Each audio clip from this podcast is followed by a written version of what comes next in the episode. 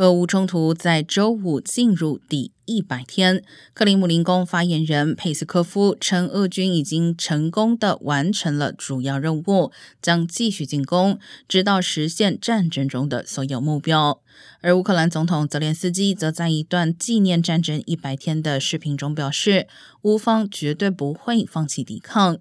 莫斯科上个月攻下了乌克兰港口重镇马里乌波尔，取得了关键的军事胜利。尽管俄罗斯声称在乌克兰吞并更多土地并非入侵的主要目标，但政治分析人士称，莫斯科不太可能放弃在军事上取得的成果。当被问及俄罗斯政府是否计划在被占领地区举行并入俄罗斯的投票时，佩斯科夫回避了有关问题。